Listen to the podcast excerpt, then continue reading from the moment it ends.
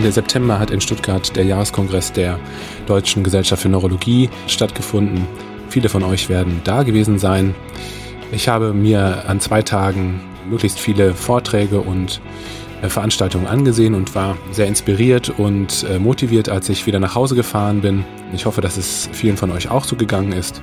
Ich hatte mir überlegt, ein paar von den wichtigsten Informationen, die ich dort gesammelt habe, in ähm, ein oder zwei Podcasts zu veröffentlichen, auch auf Wunsch äh, von einigen Hörern von Klinisch Relevant. Und hier hörst du den ersten Teil. Als erstes würde ich gerne auf das Krankheitsbild der Bogengang-Dehiszenz eingehen.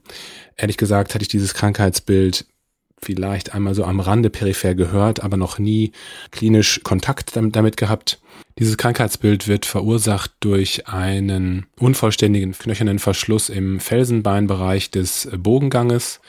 Das heißt, im Felsenbein, im knöchernen ähm, Deckel des Bogenganges oder eines Bogenganges ist sozusagen ein Loch. Und ähm, ja, in dem Vortrag, den ich gehört habe, wurde ein Patient vorgestellt, der na, schon etwas merkwürdige klinische Symptome hatte. Der Patient schilderte, dass er zum Beispiel die Bewegung seiner Augen hören könnte.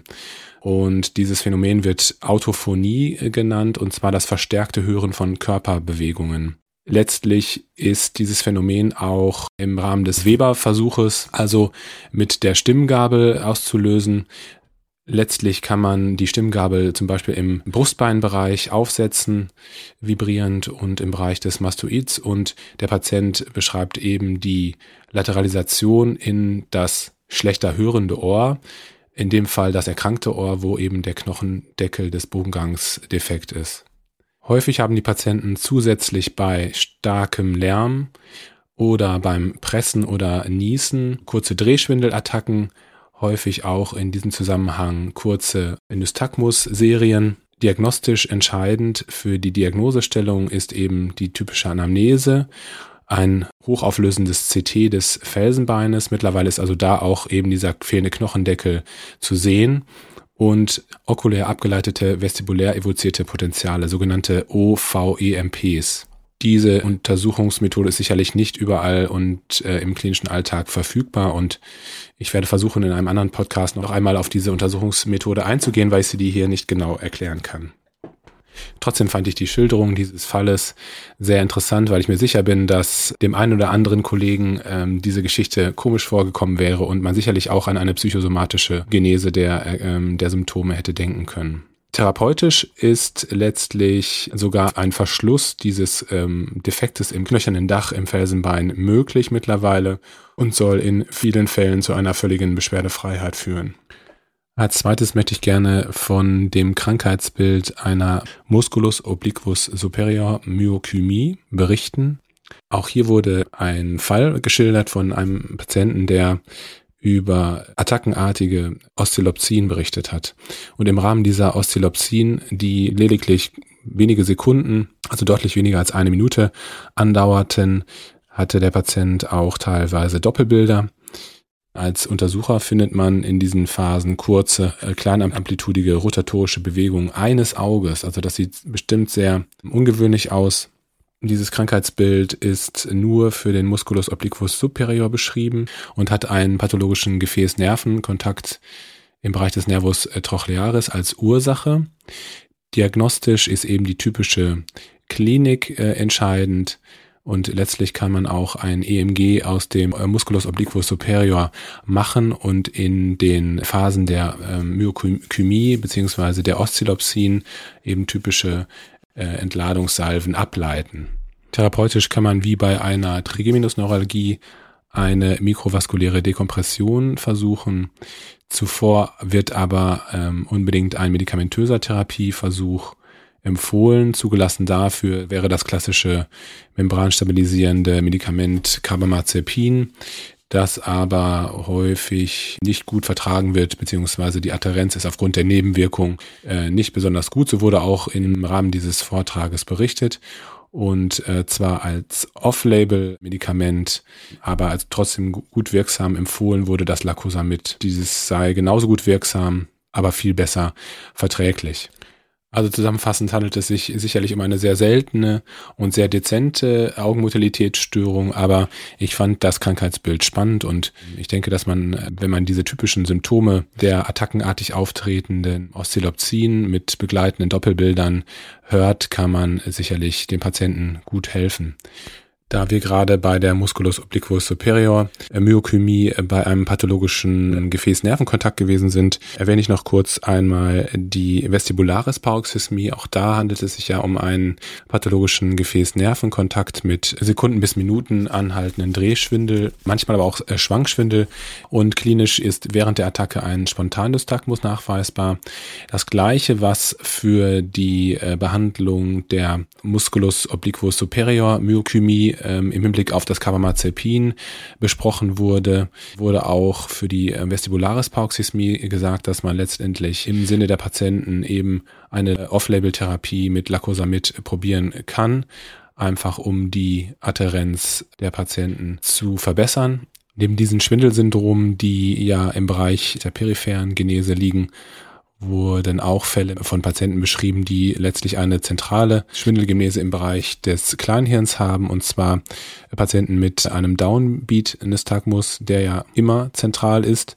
Wenn du einen Downbeat-Nystagmus siehst, dann weißt du, dass der Ort der Läsion im Bereich des Flocculus liegt. Viele verschiedene Erkrankungen können äh, eine entsprechende Symptomatik machen, zum Beispiel paraneoplastische äh, Entzündungen des Kleinhirns, aber auch Erkrankungen wie eine Arnold-Chiari-Malformation, also eine Einklemmung des äh, Kleinhirns im Foramen Magnum.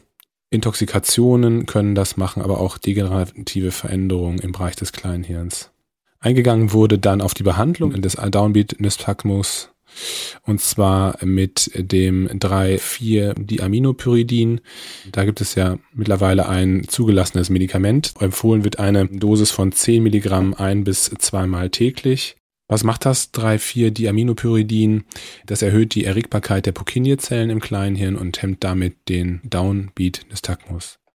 In dem Vortrag von Professor Strupp, den ich gehört habe auf der DGN, war es so, dass Professor Strupp von einer neuen oder einer Variation des bekannten Sermon-Befragungsmanöver beim äh, paroxysmalen Lagerungsschwindel berichtet hat. Und zwar wird dieses Manöver das Sermon Plus Manöver genannt.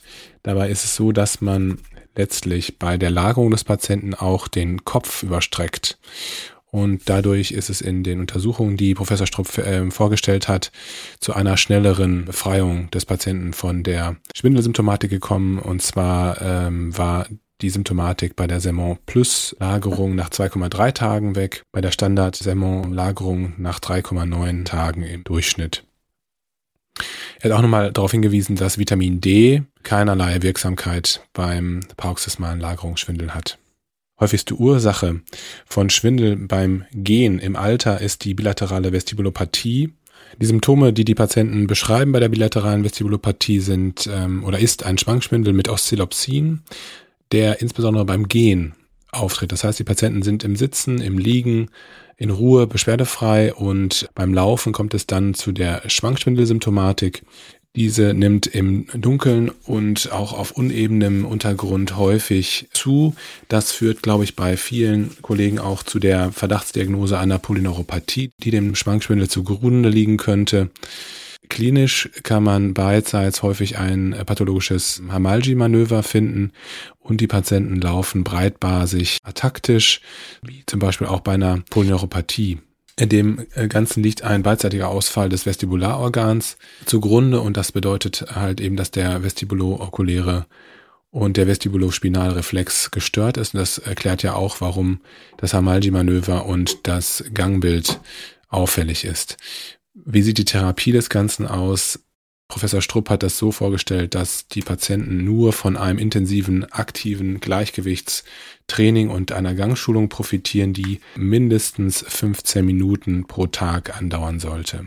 Diagnostisch hat Professor Strupp die Durchführung einer Video-Kopfimpulstestung empfohlen und beschrieben, dass möglicherweise bald die Implantation eines Vestibularimplantat die Symptomatik der Patienten deutlich bessern kann.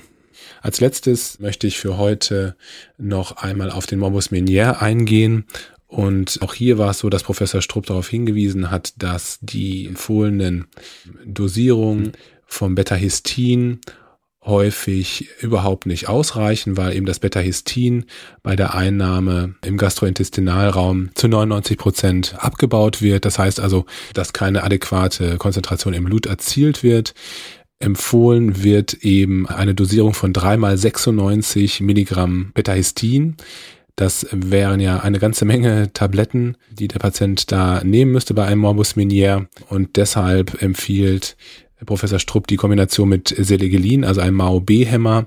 Damit kann man also die Medikation mit Betahistin auf dreimal 48 Milligramm senken und muss dazu eben 5 Milligramm Selegelin verordnen. Das ist sicherlich im Hinblick auf das Selegelin off-label, aber die Studienergebnisse, die Professor Strupp da vorgestellt hat, waren eindeutig, dass eben das Betahistin beim Morbus Menier eindeutig wirksam ist, aber nur eben in den beschriebenen hohen Dosierungen.